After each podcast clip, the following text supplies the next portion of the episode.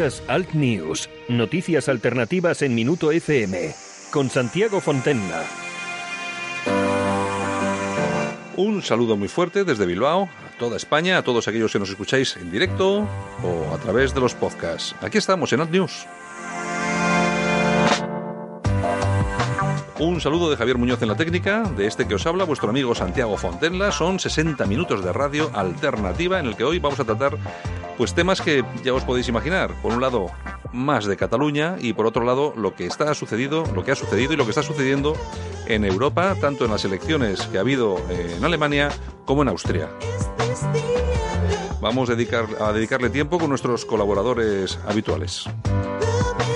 Vamos a ir con Sergio Pacheco, con el historiador Sergio Pacheco, para hablar un poco de Compines. Vamos a ver, ha habido este homenaje que siempre es tan polémico. Vamos que nos cuenten un poco la historia rápidamente de, de este señor y todo lo que se produjo alrededor de él. Vamos a hacerlo muy rápidamente porque hay muchas personas que quizá no conozcan todos los extremos necesarios sobre esta aventura. También vamos a hablar con el jurista David Romero de lo que va a ser la aplicación del 155 y con Carlos Fuster nos vamos a Europa con todas estas noticias de los identitarios.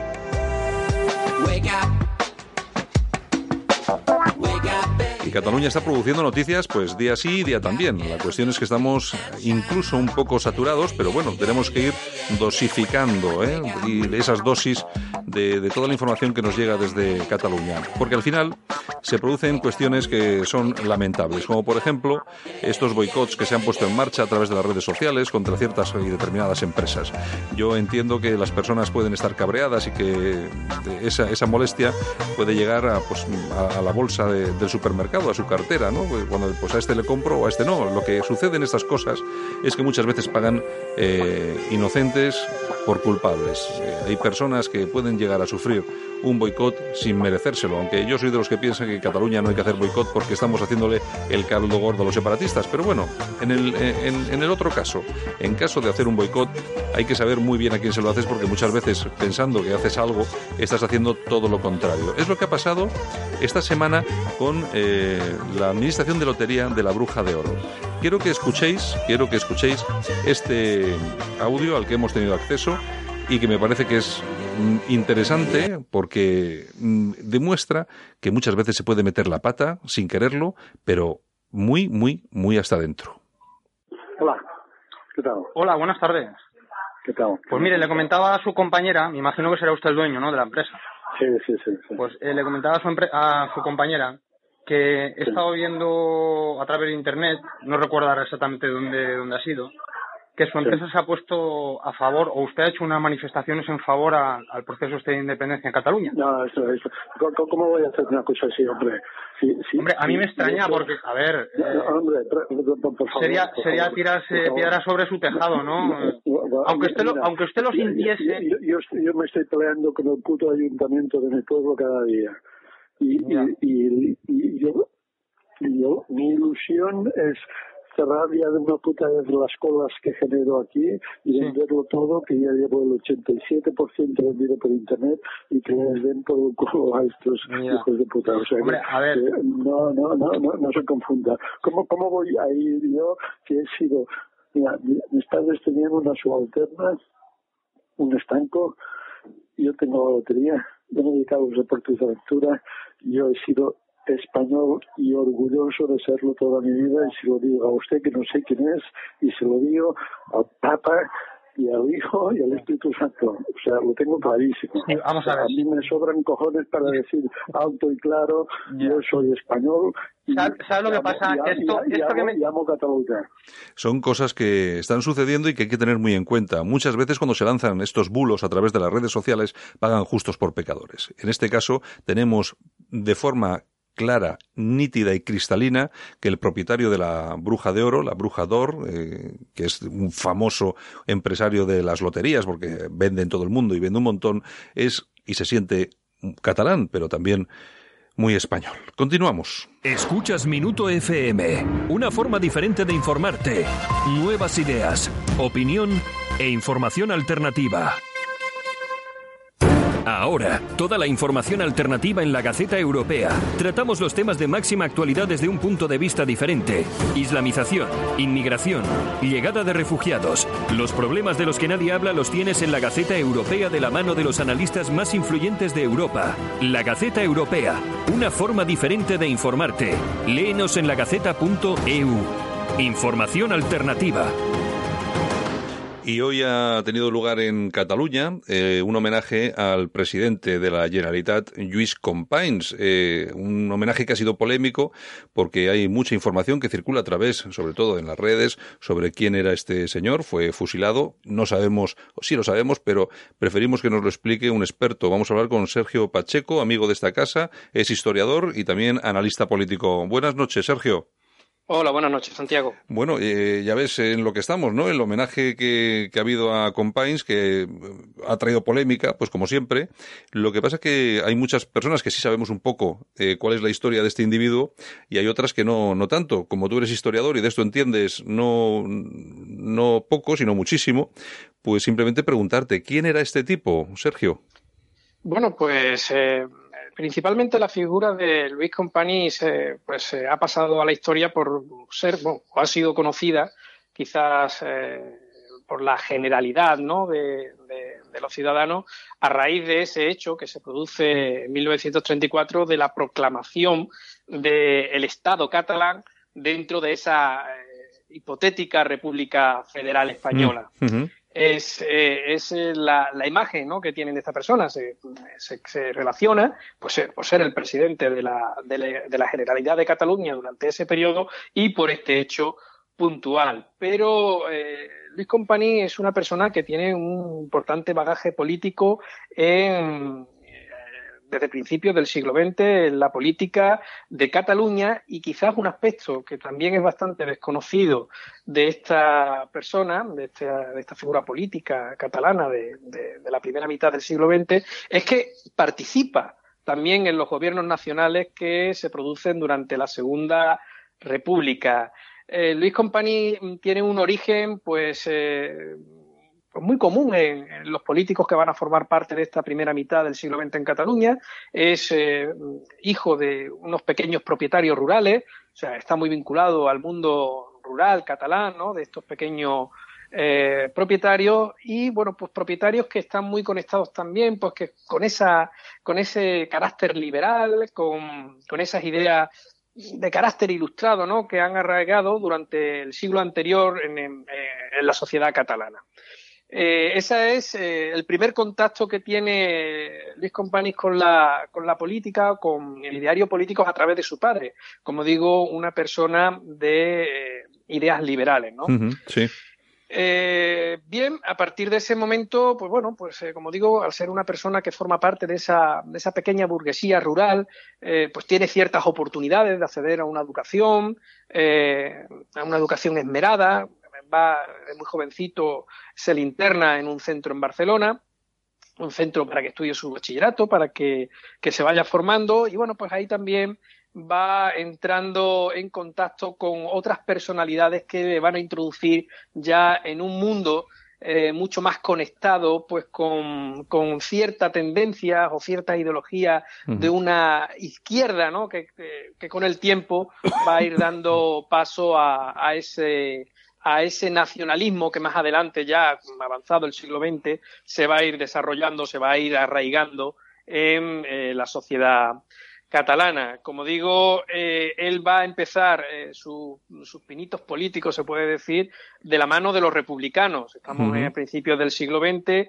y a principios del siglo XX, pues se sabe perfectamente, estamos en la monarquía, en la monarquía de, de un joven Alfonso, Alfonso XIII, y él va a empezar a tener contactos con el mundo republicano a través del partido Unión Republicana eh, de, Nicolás Almerón, ¿no?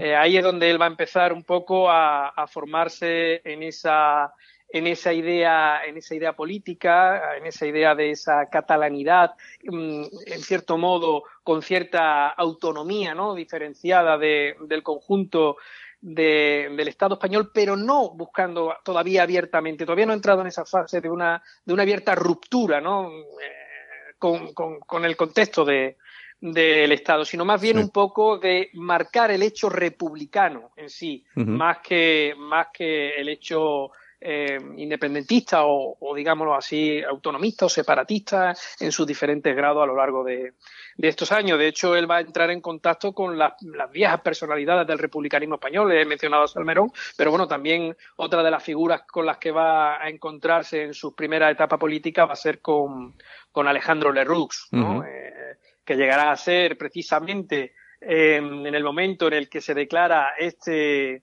este este Estado catalán en el año 34, pues curiosamente va a ser quien esté al frente de, del gobierno, ¿no? Del gobierno de la República, que va a tocar sofocar todos los acontecimientos que se, se, desarrollan en esta época. Como digo, a medida que va modificándose eh, la política, la sociedad, eh, la conflictividad, eh, en la sociedad catalana, que va a ser muy convulsa durante los primeros 10, 15 años de, del siglo XX, también vamos a encontrar un Luis Companys que se va a ir radicalizando en sus posturas, va a ir escorándose cada vez más, eh, cada vez más a la izquierda y también va a ir cada vez más eh, escorándose hacia, hacia posturas nacionalistas porque él entiende que eh, a, mayor autonomía de Cataluña, mayor posibilidades va a tener de, solventar o de solucionar eh, muchos de los problemas que en ese momento eran, formaban parte del conjunto de, la nación. Pero él piensa que eh, con esa autonomía, pues es posible que, que, los catalanes puedan solventar, como digo, esos problemas que en ese momento quejaban al conjunto, al conjunto de la nación. Como digo, siempre va a estar muy vinculado eh, hacia estos movimientos republicanos y en esa, en esa situación eh, de conflictividad, de acercamiento también a un movimiento que en ese que en ese que en los años sobre todo en la, década finales de la década del 10 y principios de la década del 20 va a ser muy característico en el mundo catalán como es el anarquismo él va a tener ciertas ciertas conexiones eh, a través del tema sindical de la lucha sindical. Él eh, estudia derecho y acaba siendo abogado eh, que representa pues a los trabajadores a los obreros. Entonces tiene ciertas conexiones con ese mundo que, como digo, van a ir eh, aumentando esa radicalización en, en, su, en, sus posturas, en sus posturas políticas. Va a encontrar, como digo, una situación en Cataluña muy conflictiva en los tiempos de la gobernación civil de, Martínez Anido. En ese periodo lo van, a, lo van a detener varias veces. Una de ellas incluso lo van a llegar a, desterrar eh, a una prisión en las Islas Baleares, concretamente en, Menorca. Y bueno, eh, en, esa, en esa situación, en esa situación va prácticamente a, entrar en, el final de la etapa de la restauración, del periodo restauracional, y eh, el inicio en el momento de la, de la dictadura de, de Miguel, de Miguel Primo de, Rivera. Durante ese periodo, como digo, durante ese periodo también va a ser bastante complicado. Va, él va a entrar cada vez más en, en, contacto o radicalizándose, como digo, todo esto va a ser un grado de radicalización a medida que se van produciendo acontecimientos mm. radicalizantes ¿no? en la sociedad en la sociedad catalana. Y bueno, pues eh, como digo, él va a entrar en esos juegos de movimientos republicanos que están intentando ya acabar definitivamente con, con la monarquía. Eh, va, eh, va a entrar en contacto con nuevas formaciones políticas como el Partido Republicano, Radical Socialista, que bueno, pues que son un paso más, ¿no? En, la búsqueda de, del fin de, la dictadura de Primo de Rivera y de y de la entrada y de la entrada en la en el, el periodo de la Segunda República y al final y al final pues eh, como digo mm, va a entrar en ese periodo directo de la proclamación de la segunda de la Segunda República.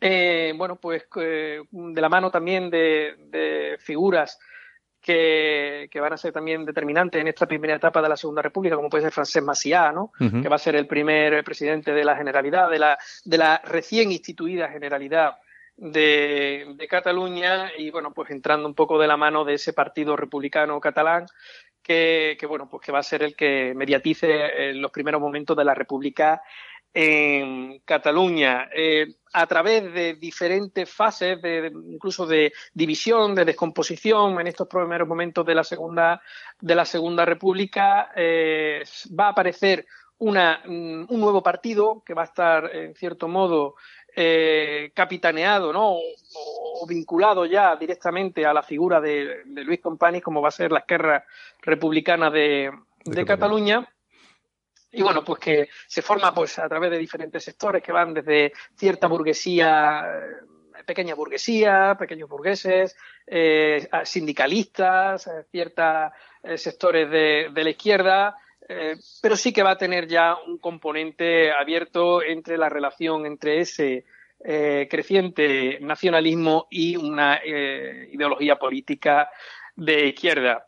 Eh, eso van a ser eh, la acción política de estos primeros momentos. En el, incluso va a llegar a ser eh, Luis Compani mm, elegido en varias ocasiones, algunas veces por, por la circunscripción de Salvadell. Va a llegar a ser presidente del Parlamento catalán, algo que, que, lo colma de satisfacción, incluso porque se convierte en la segunda autoridad política de, Cataluña, solo por debajo de, demasiado.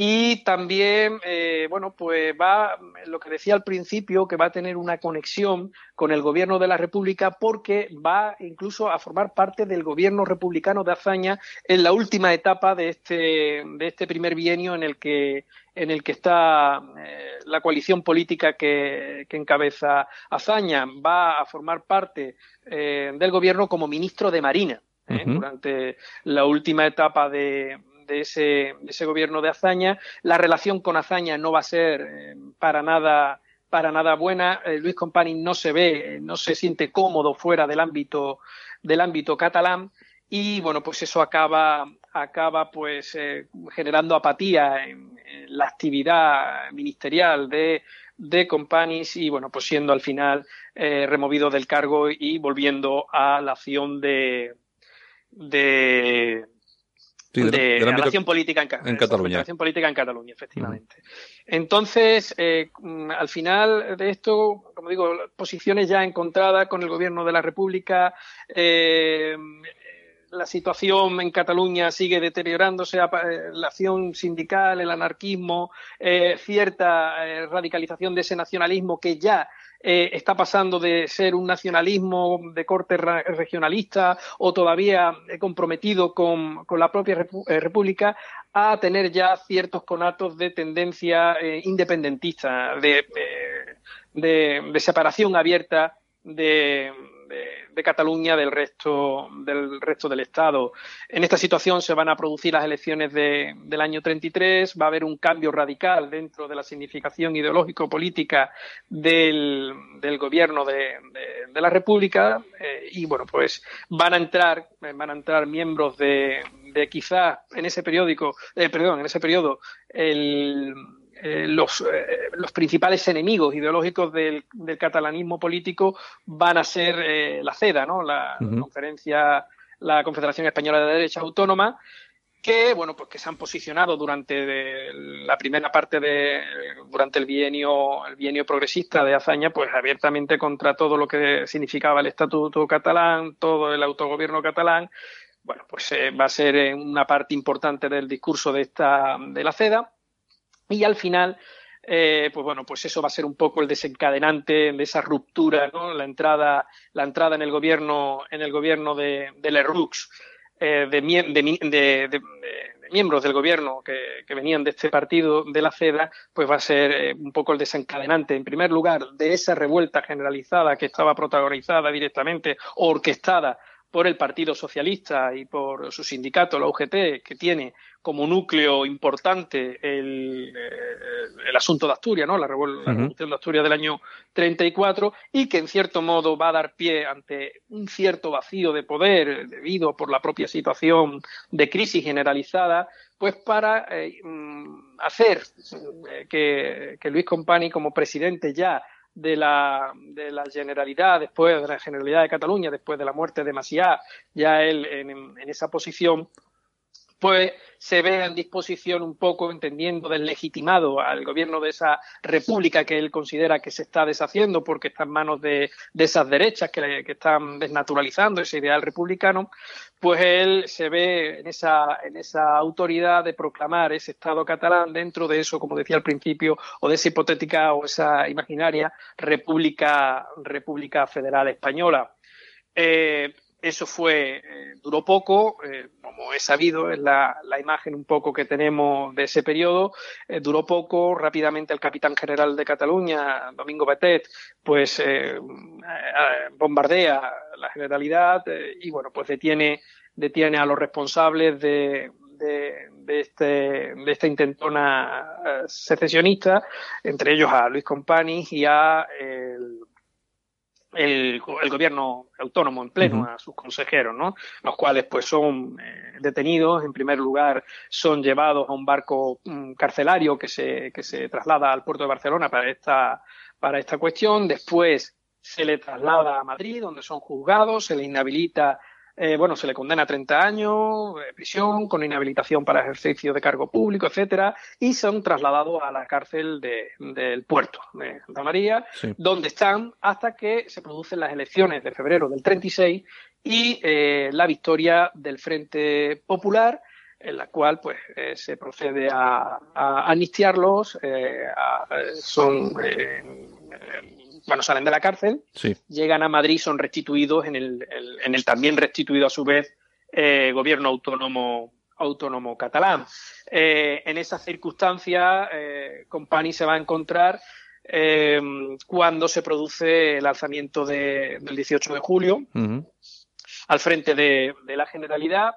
Y bueno, va a tener que hacer frente en los primeros momentos al intento de, de, toma de control por parte de, en este caso, del general Godet, que intenta que intenta hacer que triunfe la sublevación militar en, en Cataluña.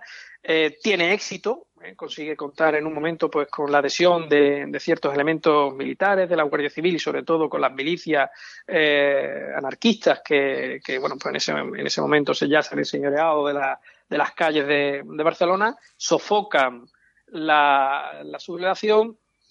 Y bueno, pero entra en una situación, sí es cierto que aunque eh, Luis Compani mantiene esa cierta autoridad que le da el presidente de la, de la Generalidad en este momento como cierta autoridad eh, constituida en esos momentos convulsos, sí es cierto que, le cuesta mucho trabajo controlar la calle, porque la calle está en manos de estas milicias con las cuales entra en conflicto, sobre todo con los anarquistas, y bueno, pues al final eh, entra en una situación bastante complicada de lucha intestina entre el propio gobierno catalán, el propio gobierno de la República que está presente en Barcelona, eh, estas milicias, diferentes partidos, y va minando cada vez más esa autoridad, incluso se producen quejas de Luis Compani hacia, hacia el gobierno de la República, ¿no? que entiende que lo está, digámoslo así, ninguneando en, en, sus funciones y que eh, cada vez está perdiendo más eh, autoridad dentro de, de, la propia región, la propia región catalana.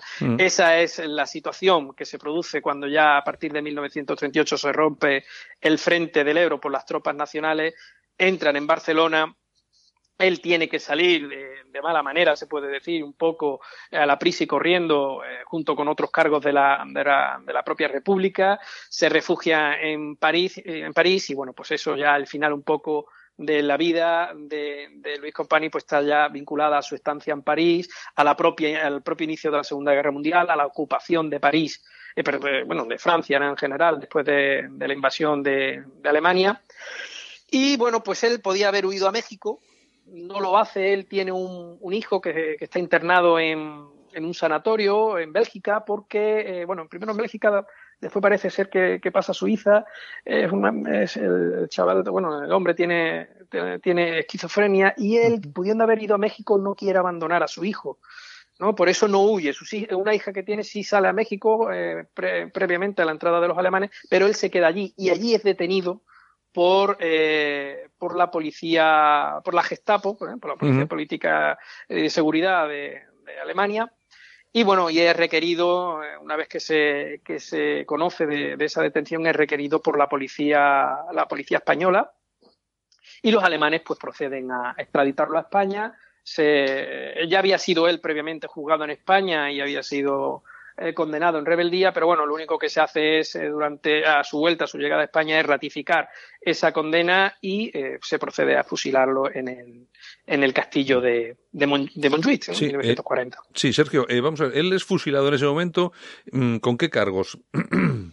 Él, él de concretamente el cargo por el que se ratifica su sentencia es por el de adhesión a, a rebelión contra rebelión armada, se puede decir. o pues sea, se, se, producían ese tipo, ese tipo de cargos. Uno de los cargos a los que él se ratifica es precisamente por esa adhesión a, la rebelión contra, contra supuestamente las fuerzas de las fuerzas del ejército eh, nacional, ¿no? Mm, bien, eh, yo hay una cosa hay una cosa que es eh, que es interesante lo que has comentado cuando Compains lógicamente es llevado a Madrid o al puerto se le saca de una forma un tanto rápida y, de forma judicial del, del cargo, pero luego se le vuelve a restituir, es decir, que luego es un poco quizá lo que que podemos ver nosotros hoy en día también con, con Puigdemont, ¿no? Porque nunca se sabe quién va a estar en el gobierno y si alguno, alguno de sus amigos lo vuelve a poner en caso de que algunos lo quiten. Bueno, otra, otra cosa muy importante que me gustaría que me comentaras. Eh, la relación entre la violencia, todos esos crímenes, eh, asesinatos, destrucción de, iglesias, que, que, se produjeron en Cataluña bajo el mandato de Companys. ¿Hasta qué punto es cierto y hasta dónde llegó? Hombre, la, la situación eh, que se produce una vez que se que fracasa, eh, se puede decir, el, alzamiento en, en, Barcelona, que Godet no puede tomar el control de, de, la capitanía y del gobierno en Barcelona, realmente es de un vacío de poder. Mm, eh, es cierto que previamente eh, se habla que la Generalidad había intentado organizar con los mozos de escuadra, con el capitán Federico Corfet, que estaba al, mando de, esta, de este cuerpo ¿no? de, policía, había intentado armarse un poco para controlar cualquier eh, previsión o tener algún tipo de previsión en cualquier caso que se produjera alguna contingencia como la que se produce el 18 de julio, pero realmente la situación que se produce a partir del día 19, cuando fracasa la sublevación en Barcelona, es de un vacío de poder incluso la, Generalitat no puede tomar el control porque las milicias las milicias anarquistas que son muy fuertes en Cataluña en este en este periodo no solo las milicias anarquistas otra, otro tipo de, de milicias el POUM eh, los propios sindicatos Rabasaire eh, otro tipo de sindicatos pero especialmente los anarquistas son los que han tomado los que han tomado el control de la calle. Durante estos primeros meses, realmente quien tiene el control y quien realiza la mayor parte de los abusos en la, en la región catalana son estas milicias de coordinación antifascistas que se llamaban, milicias antifascistas que formaban todo este tipo de grupos. Y bueno, eh, ¿Hasta qué punto colabora la, Generalidad y la figura de Luis Companys en, en todos estos abusos? Pues todavía es muy contradictorio. Hay muchas versiones. Hay algunos que dicen que, bueno, pues que gracias a la intervención o a esa cierta previsión de, de, la generalidad ante lo que podía producirse en caso de, desestabilización política, eh, pues hizo que muchas familias estuvieran protegidas eh, por, o que la generalidad protegiera familias eh, de los abusos de estas milicias, que se permitiera la salida, la salida de, de, personalidades a través de convenios con la Cruz Roja y tal, auspiciados también por, por la propia por la propia generalidad. Eh, bueno se habla se habla de, que se salvaron a incluso a algunos algunos religiosos no etcétera no hay hay versiones un poco contradictorias, por supuesto. Eh, la versión definitiva, la que, la, que, la que aparece cuando se dicta su sentencia, es prácticamente a él, porque no hay otras, hay otras personalidades que han huido y hay otras que, que ya han sido ejecutadas. Pues, mm, a él se le, se le computan todos los cargos y todos los excesos que se han producido durante los años en los que ha mediado su, su mandato en, durante la guerra civil, ¿no? Eh, eh, mm, Sergio, ¿en algún momento firmas, firma sentencias de muerte? Eh, la verdad es que eh, él no tenía esa. Desconozco el hecho en sí documentalmente. No he visto documentos en los que pueda decir mm, aparece la firma de, Luis Compari. Parece ser que, que, dentro de la acusación sí se, se, se, le achaca entre algunos de los delitos ese, esa, esa firma. Eh, no tenía autoridad realmente para eso. Teóricamente, las firmas de la sentencia de muerte tendrían que ser eh, dictadas por la, la, personalidad, la autoridad republicana. En cierto modo, eh, la, eh, la, Generalidad, la Generalidad de Cataluña dependía del gobierno de la República. Entonces, el procedimiento es que al final la sentencia de muerte la acababa firmando el presidente del gobierno de, de, la República. ¿no? Ya pudiera ser en un momento determinado eh, Largo Caballero, Indalecio Prieto eh, o cualquiera, o el propio Juan Negrín, ¿no? que es el, el que al final acaba manejando los designios de los designios de la guerra hasta su hasta la derrota de la República. Mm, achacarle solo a él esas sentencias de muerte, si la hubiera firmado o no, es un poco también pues eh, complicado de, Sí, porque, sí, porque claro, es un tiempo convulso en el que mm, tampoco hay un control de lo que decías tú, de la calle, no se, no se controla exactamente eh, a todos estos radicales que, que, están funcionando, haciendo de las suyas. Entonces, bueno, sí que sí que es cierto que algo complicado el tema y hasta ahí sí que sí que está. Lo que pasa que, bueno, es, lo que sí es, que, él, él, incluso también, en cierto modo, perdón, es prisionero de su propio, de los propios miembros que están en su, en su gobierno. Hay que entender que el gobierno de la Generalidad, el gobierno que, que él está presidiendo, formado por la izquierda republicana, pero también hay otros momentos, hay otros eh, sectores dentro de su propio partido que son altamente radicales, ¿no? son altamente violentos y que participan muchas veces de los abusos junto con anarquistas y con otros y con otros eh, sectores de, estas milicias, pues en muchos de, la, de, de, los excesos que se cometen en la calle. Eh, hay otros sectores, incluso dentro de su propio gobierno, pues que, como digo, intenta ser mucho más moderado y que muchas veces pues eh, por propia afinidad pues con sectores burgueses o con o con otros eh, sectores de la sociedad catalana pues intentan proteger un poco también de esos excesos hay que ponerse un poco eh, en la situación de lo complejo que es la situación en, la Cataluña de, esos años de la guerra. Exacto, que no tiene nada que ver con lo que vivimos hoy ni por asomo, claro. En absoluto, en absoluto. Es, eh, es, una situación convulsa en la que se producen vacíos de poder, en la que, bueno, la autoridad, en cierto modo, eh, está dividida en, diferentes eh, sectores, República, Gobierno de la República, Generalidad, eh, comité de milicias, eh, comité de los propios partidos, del Partido Socialista Unificado, el Partido Comunista, etcétera, ¿no? Hay, hay muchas autoridades y con lo cual es muy difícil achacar a una en concreto eh, cuál es la, la, que tuvo más responsabilidad en este asunto o el otro. Lo que sí es cierto que al final eh, a Luis Compani se puede decir ¿no? que le, tocan le toca pagar los platos rotos de todo lo que ha pasado. De, todo, de todos los que habían escapado y que eran eh, también responsables de estas cosas. Eh, efectivamente, y en él pues se focaliza, en, última instancia, pues la culpabilidad ¿no? de, todo, de todo lo acontecido durante, durante ese periodo. Pues muy bien, Sergio. Pues eh, gracias por la lección de, historia. Nos queda bastante más claro el tema de Compines. Mm, eh, habrá personas que, que puedan ver su responsabilidad de una u otra forma, pero bueno, yo creo que tú en esto eres una persona eh, absolutamente ética con tu con tu eh, postura de historiador y lógicamente la, la, historia es tal cual, lo que pasa que efectivamente estamos hablando de unas épocas en las que era todo muy complicado, no, no, no tiene nada que ver con lo actual y entonces pues buscar ciertos paralelismos de, con de aquella época con esto es prácticamente, prácticamente imposible. Pues nada, Sergio, mm, muchas, muchas gracias, gracias por haber estado con nosotros y hasta la próxima. Muchas gracias a vosotros, Santiago, a vuestra disposición. Hasta luego. Ahora, toda la información alternativa en la Gaceta Europea. Tratamos los temas de máxima actualidad desde un punto de vista diferente. Islamización, inmigración, llegada de refugiados. Los problemas de los que nadie habla los tienes en la Gaceta Europea de la mano de los analistas más influyentes de Europa. La Gaceta Europea, una forma diferente de informarte. Léenos en lagaceta.eu. Información alternativa. Escuchas Minuto FM, una forma diferente de informarte. Nuevas ideas, opinión e información alternativa. David Romero, buenas noches. Hola, buenas noches. David Romero, analista, colaborador de medios como Sputnik, RT y un montón y un montón de ellos más.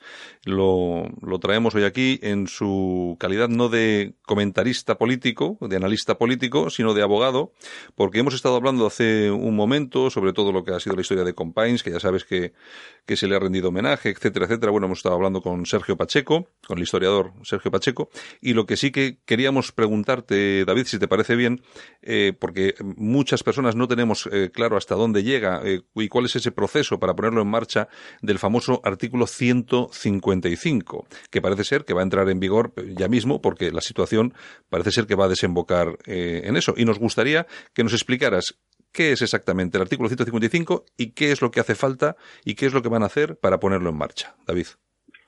Hola, buenas noches. En primer lugar, más que abogado, soy jurista.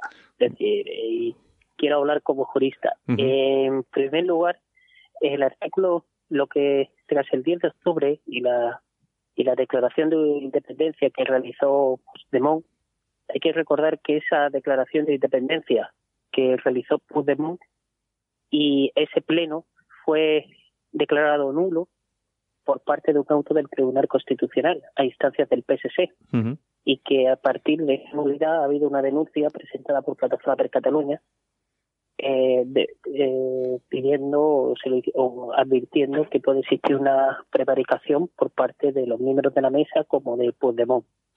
Entonces, el 10 de octubre se hizo de forma ilegal, se convocó de forma ilegal y con un auto del Constitucional que declaraba nulo ese pleno para eh, eh, analizar los resultados del 1 de octubre.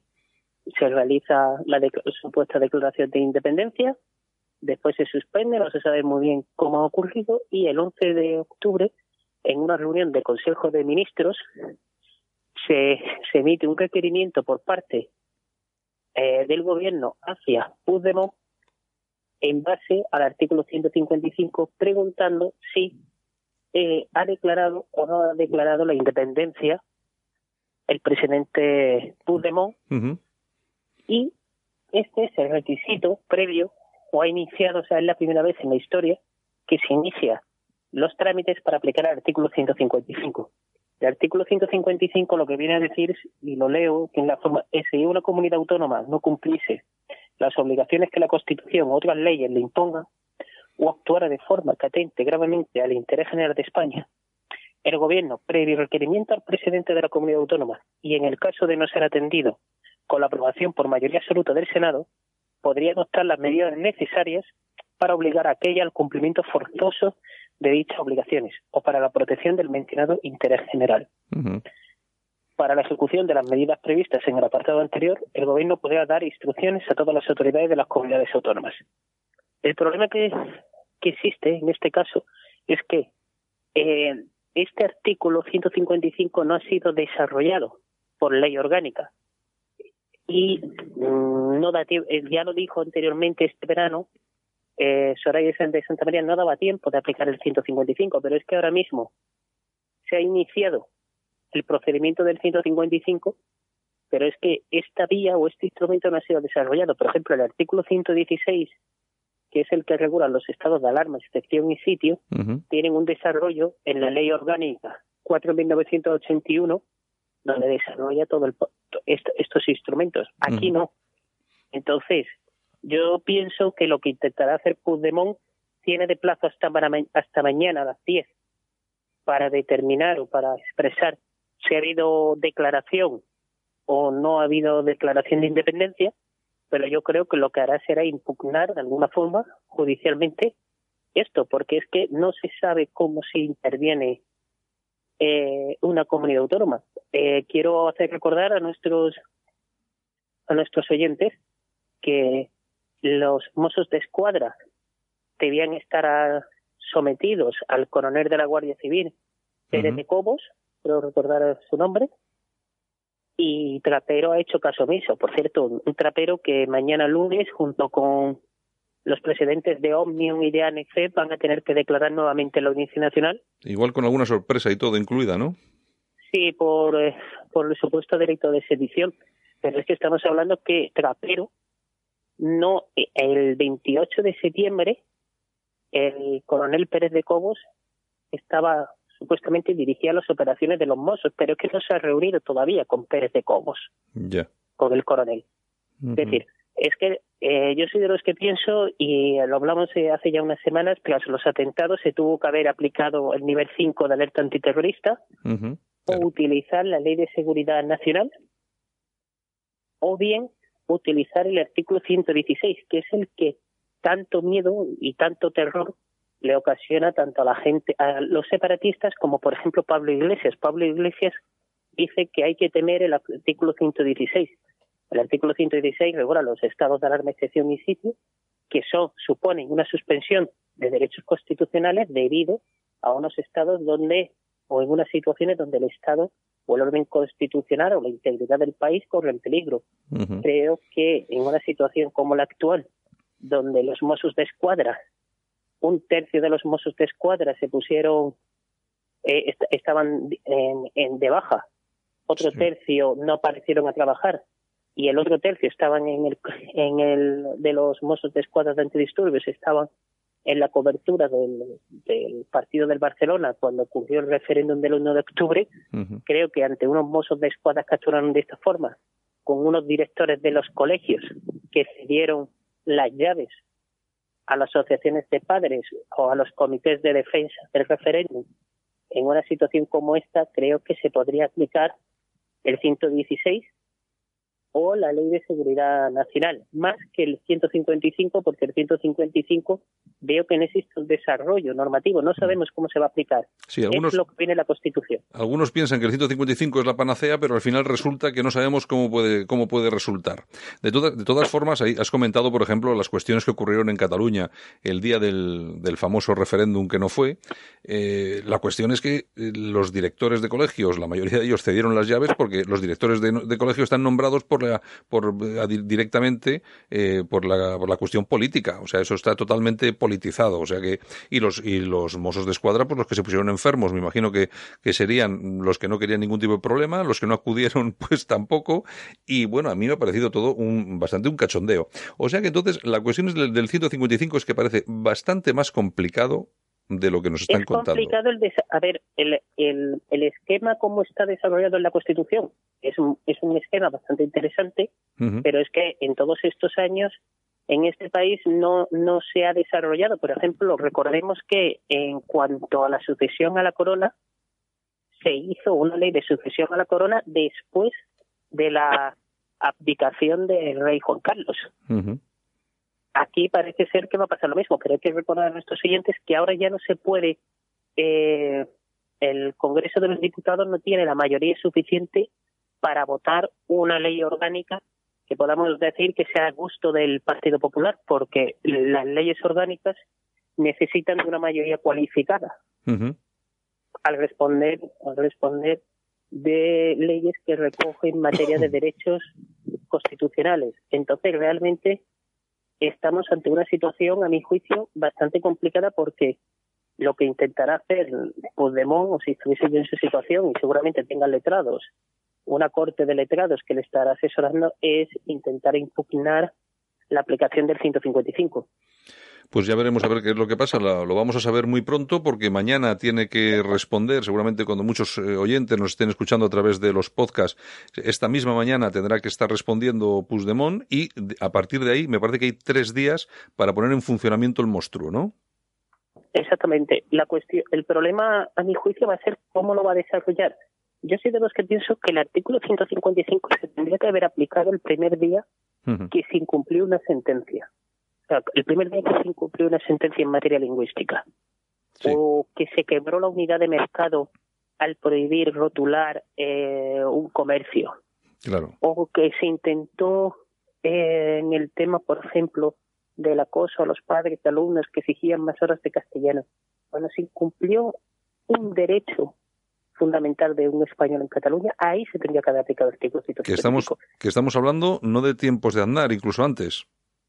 Sí, estamos hablando de antes de tiempos de Aznar. El problema es que como siempre han hecho falta esas esos el partido que recogía las castañas o las nueces del, de, en el País Vasco liderados por Arzayus, o el partido del honorable, del honorable y ético e incorruptible señor Puyol, pues hemos tenido ahora mismo esta situación. Yo soy de los que pienso que ahora lo único que cabe a nivel jurídico es el artículo 116, estado de alarma, excepción o sitio, o ley de seguridad nacional, pero también es verdad que la respuesta a ello va a ser una campaña mediática, eh, una campaña mediática en contra de España, difamando a España, claro. y en la Unión Europea los socios eh, de los separatistas en Europa intentarán que se aplique el artículo 7 de la Unión Europea referente a aplicar sanciones a España por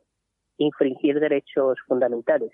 Mm. Bueno, podemos, creo que podemos ver de todo, ¿eh? Esto va a estar, esto va a estar al, al rojo vivo que decía aquel. Exactamente. Yo creo que es mejor no seguir hablando porque lo que estamos diciendo son mm, conjeturas o análisis a posterior y en unas horas sabremos muy bien lo que va a ocurrir. Pues muy bien, David Romero, muchas gracias por estar con nosotros. La semana que viene nos volvemos a escuchar, a ver, a ver, a ver qué es lo que tenemos la semana que viene, porque aquí de semana en semana tenemos, tenemos una, un asunto diferente. Esto es increíble, pero bueno, vamos a ir, vamos a ir viendo la, la jugadita, ¿de acuerdo, David? Venga, muchas gracias. Venga, un abrazo, hasta luego. Escuchas Minuto FM, una forma diferente de informarte. Nuevas ideas, opinión e información alternativa. Bueno, y todo no va a ser Cataluña. Hemos estado hablando de Compines, hemos estado hablando del artículo 155 y ahora nos vamos a ir a Europa porque la verdad es que lo de Cataluña es muy importante, pero si hay tanto tiempo, se le ha dedicado tanto tiempo en las televisiones, en las radios, hasta nosotros, en el periódico, en la Gaceta Europea, aquí en la radio, pues y al final, pues yo creo que hay que ir, no hay que saturar demasiado con el tema porque es mucha información. Vamos a ver lo que pasa estos días que son muy importantes y mientras tanto nos vamos a ir hasta Europa. Vamos a ir a Europa porque hemos tenido novedades en Alemania y también hemos tenido novedades en Austria. Y por supuesto que nos vamos a ir con nuestro amigo y colaborador Carlos Fuster. Buenas noches, Carlos. Buenas noches, Santiago. ¿Qué tal? Que Carlos es el delegado de respeto en Andalucía, además es analista internacional, entiende de, esto y, por supuesto, nos va a ofrecer los últimos datos. Si te parece, Carlos, empezamos por el principio. Eh, Alemania, ¿qué es lo que pasaba hoy en Alemania? Sí, bueno, pues en, Alemania han habido elecciones regionales. Y bueno, pues eh, AFD en este caso ha entrado con un 5,5%. Que no es que no es mucho, ¿no? Sí, hombre, vamos a ver. Eh, es el, consiguen pasar lo que es la barrera del 5% para, para acceder al, Parlamento regional. La Baja, la baja, era, Baja Sajonia, ¿verdad? Eso, la Baja Sajonia, es lo que te iba a decir. Baja Sajonia, de Baja Sajonia, y bueno, y, y ha logrado entrar, pero el resultado no ha sido tampoco tan espectacular como el de las legislativas. Claro. también a lo mejor esto puede que haya influido, pues bueno, pues la, todo el tema este que esta crisis interna que tiene AFD a raíz de la salida de Frauke Petri del partido. Mm. Todavía es muy pronto para saber exactamente cuántos diputados han conseguido, ¿no? Aunque imagino que con un 5% pues serán 3, 4. Sí, por ahí anda la cosa. Tres o cuatro diputados es lo que han conseguido. Pero que ya te digo, Santiago, esto, pues bueno, pues, pues sí.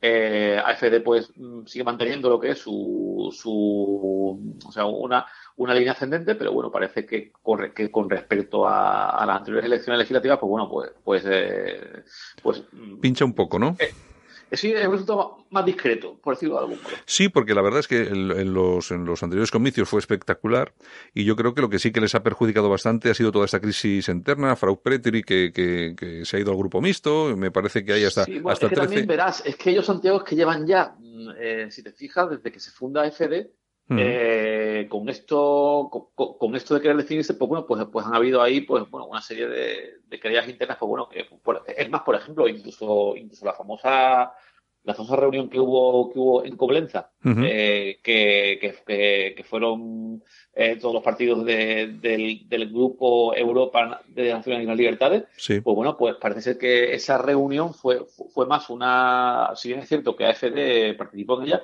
pero fue, fue más una iniciativa de, de Frauke Petri mm, que, que, del, que, de la propia AFD. Incluso había gente de AFD que no estaba de acuerdo con, con, mm. que, con que se hubiese hecho esta, este, esta reunión de, partidos identitarios en Coblenta.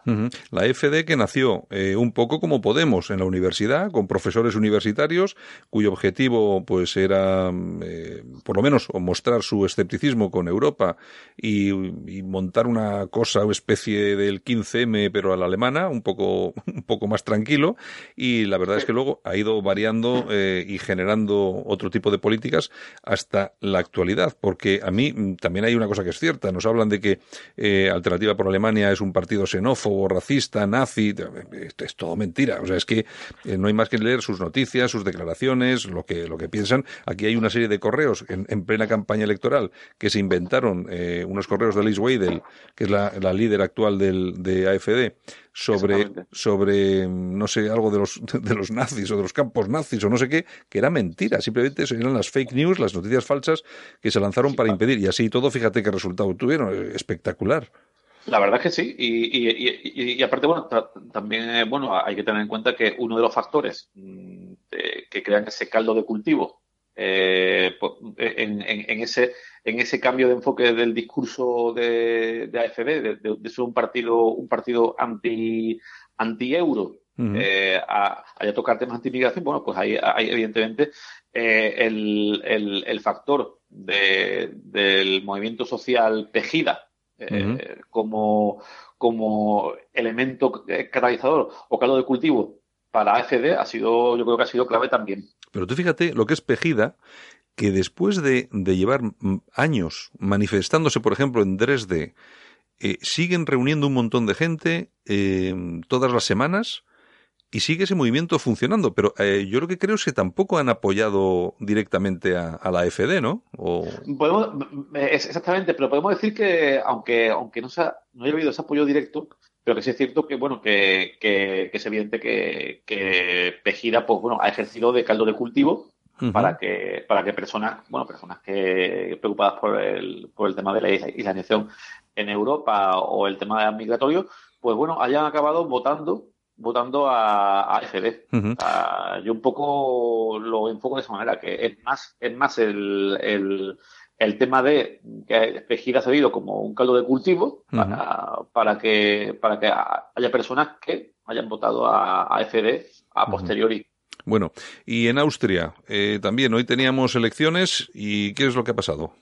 Pues en Austria eh, el, han ganado los conservadores y el, el, el, FPO, el partido identitario de Heinz Christian Strache, pues ha quedado tercera fuerza política y con posibilidades de, de, llegar a. de, ser llave de, gobierno. Mm, de entrar, incluso Parece que se, que se puede repetir el mismo panorama que se, que se repitió en el año, en el año 2003. Sí, con...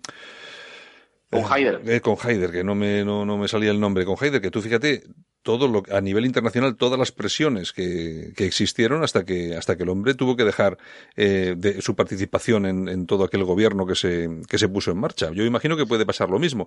De todas sí, además lo interesante del, del posible primer ministro de Sebastián Kurz, el, el, líder del partido, del partido eh, conservador eh, austriaco, pues bueno, pues que es una persona es una persona joven. Sí, 31 años tiene.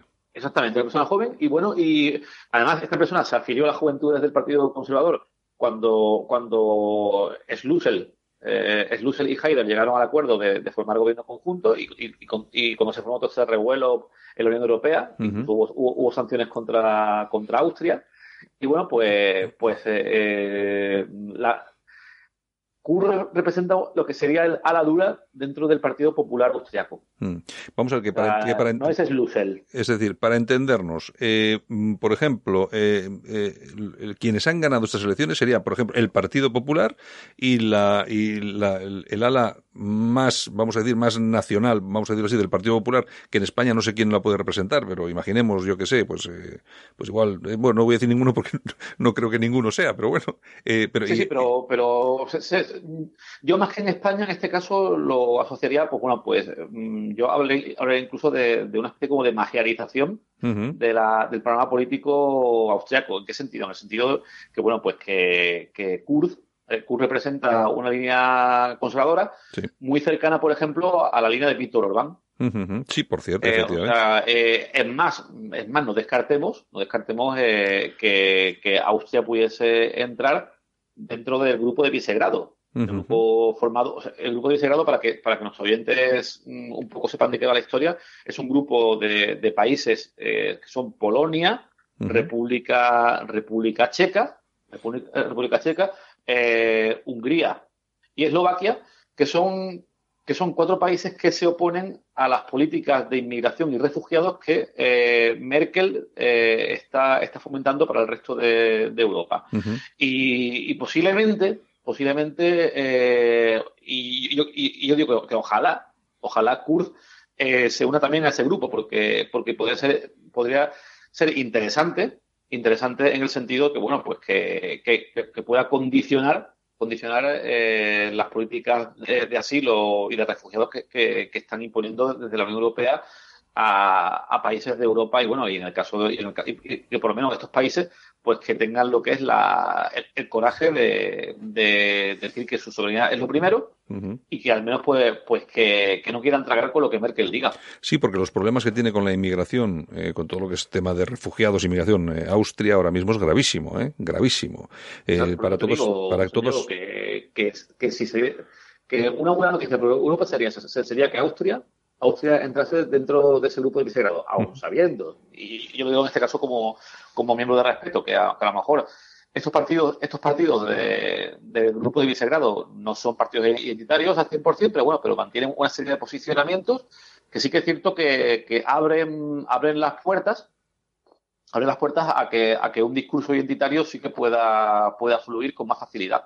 Oye, una pregunta, Carlos. Hemos hablado de Haider, que ya falleció hace unos años.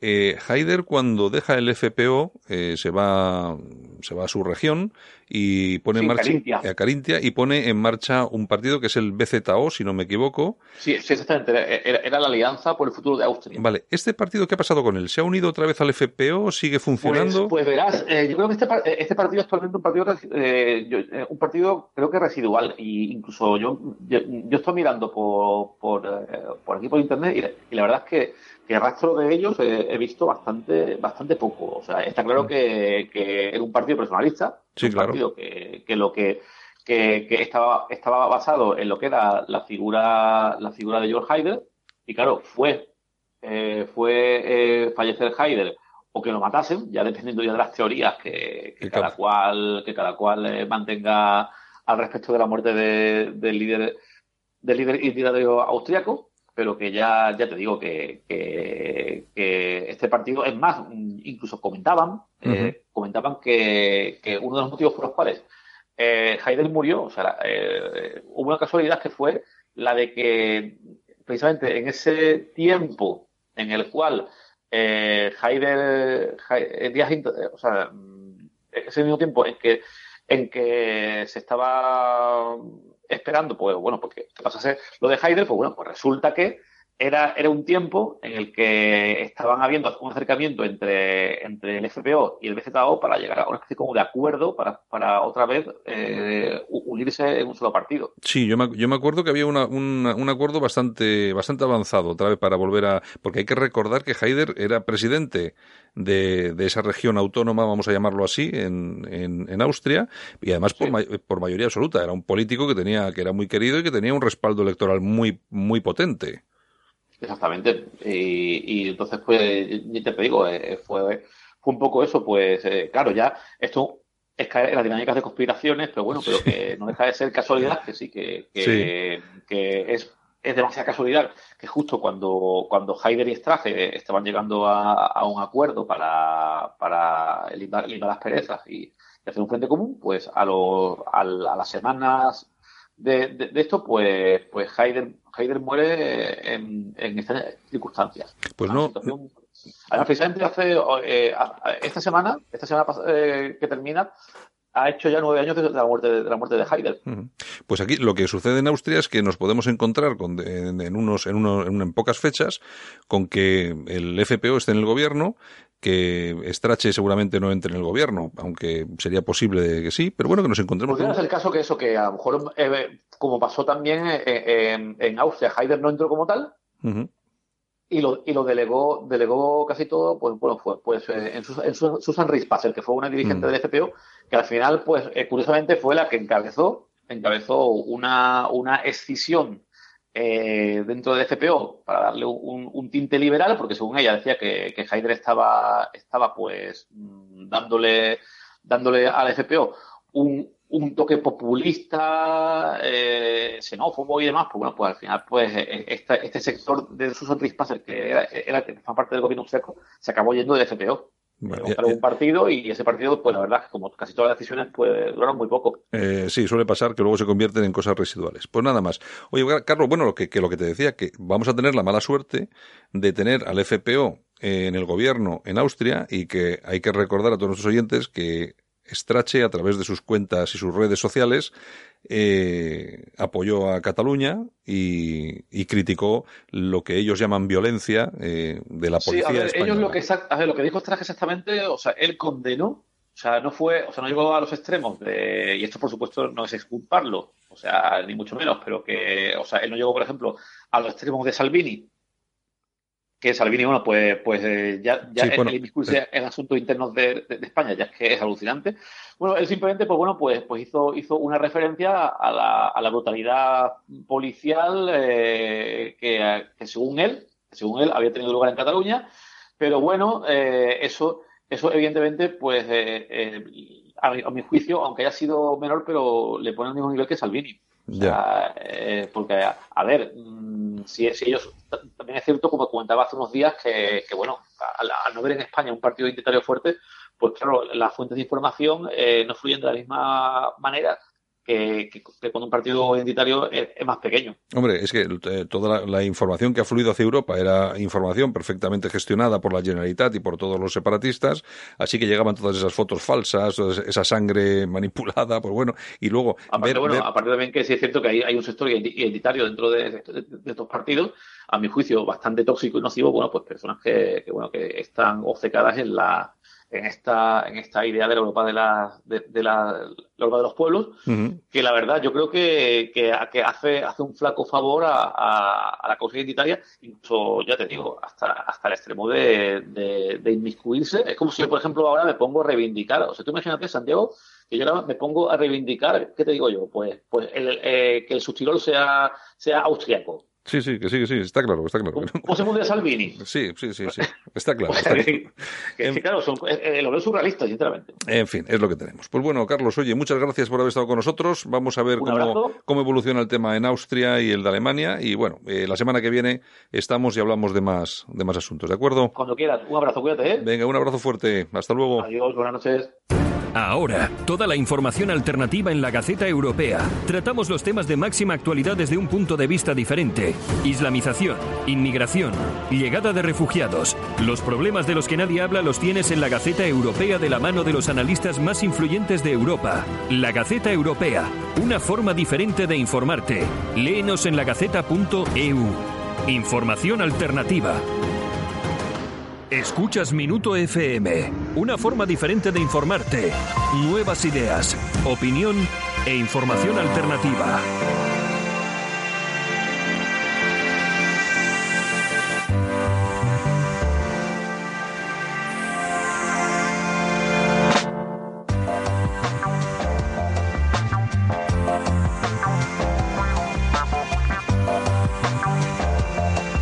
Y nosotros que llegamos al final de este espacio de radio que hemos hecho desde Minuto FM, al News, noticias e información alternativas. Esperamos que os haya gustado, entretenido. Os esperamos aquí la próxima semana en directo y si no, a través de nuestros podcasts. También sabéis que cualquier eh, tema de actualidad lo podéis seguir a través de nuestro periódico en internet, que es la Gaceta Europea. Podéis entrar ahí con, poniendo ahí lagaceta.eu. Así que ya lo sabéis. Muchas gracias. La semana que viene nos vemos. Un saludo de vuestro amigo Santiago Fontella. Chao.